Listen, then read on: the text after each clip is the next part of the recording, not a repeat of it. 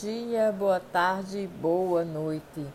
Fábulas de Ama de Leite, segundo Platão, sob a perspectiva de Paulo Sérgio Vasconcelos. Esta é a parte 2 do nosso projeto de contar oralmente mitos gregos para que passe de uma geração a outra. Hermes e Hefesto. Numa caverna do Monte Silene, numa região da Grécia chamada Arcádia, nasceu Hermes, filho de Zeus e Maia. Haveria de se tornar um dia o mensageiro de seu pai. Se Zeus queria levar a algum mortal um recado importante, convocava o filho, que imediatamente colocava seu chapéu de abas largas e calçava suas belas sandálias de ouro com asas, que o elevavam nos ares e o mantinham acima das águas dos mares. Obediente, o mensageiro divino partia cruzando os céus com a rapidez dos ventos mais velozes.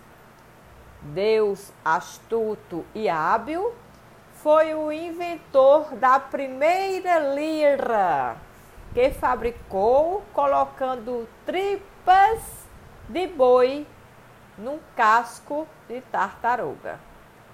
Quando nasceu, já era tão excepcionalmente precoce que saiu de seu berço e roubou parte de um rebanho que estava sob os cuidados de Apolo.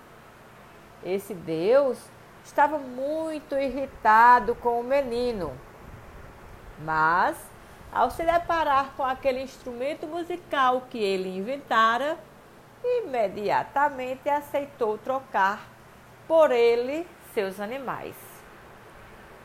Outra invenção sua foi a flauta, e por ela Apolo deu-lhe o bastão de ouro que lhe servia de cajado e era chamado caduceu.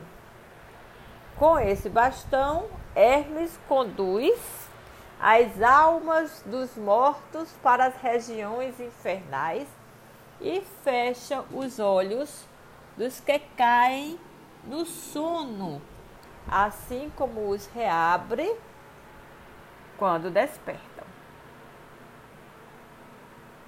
Hermes, com sua esperteza, era o deus do comércio e dos ladrões. Protegia também os viajantes que homenageavam sua imagem quando por ela cruzavam. Hefesto, o deus do fogo, era filho de Zeus e Hera. Conta-se que um dos dois precipitou o deus do Olimpo. Hera, envergonhada com o filho feio e coxo, ou Zeus, que irritado por Hefesto ter tomado o partido da, da mãe numa discussão entre o casal, de repente o teria pego por um pé e atirado para a terra, fazendo com que o Deus mancasse para sempre. Mas Hefesto acabou voltando ao Olimpo, morada dos deuses, graças à sua astúcia. Construiu um belo trono todo feito de ouro e mandou-o a Hera. Quando sua mãe se sentou nele, cadeias a prenderam firmemente e ela não conseguiu se libertar. No Olimpo, os deuses caíram na gargalhada ao ver seus apuros. Ninguém sabia soltá-la. Foi preciso, então, chamar Hefesto, que sabia o segredo para libertar Hera.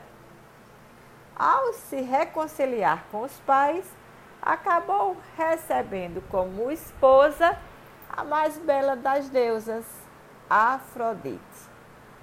Muito habilidoso no uso dos metais, que sabia fundir muito bem, Hefesto era o deus ferreiro.